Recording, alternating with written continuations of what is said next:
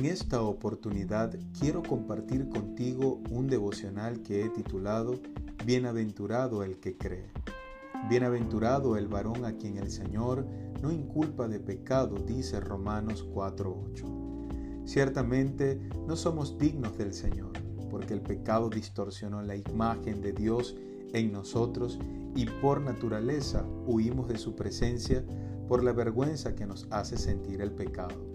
Pero a pesar de ese cuadro, Dios decidió en Jesucristo limpiarnos de toda maldad y hacernos nuevas criaturas, imputando su justicia en nosotros.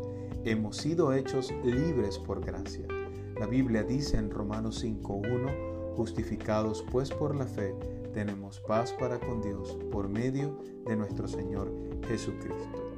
La fe en Jesucristo quita la culpa que nos acusaba y nos reconcilia con el Padre Celestial.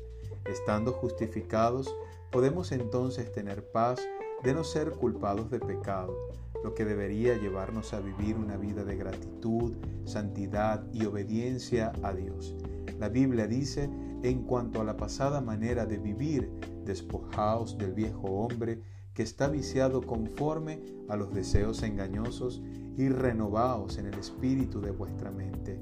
Efesios 4 del 22 al 23. Somos bienaventurados en Cristo, así que adora a Dios y comparte con otros el mensaje de las buenas nuevas que te justifican.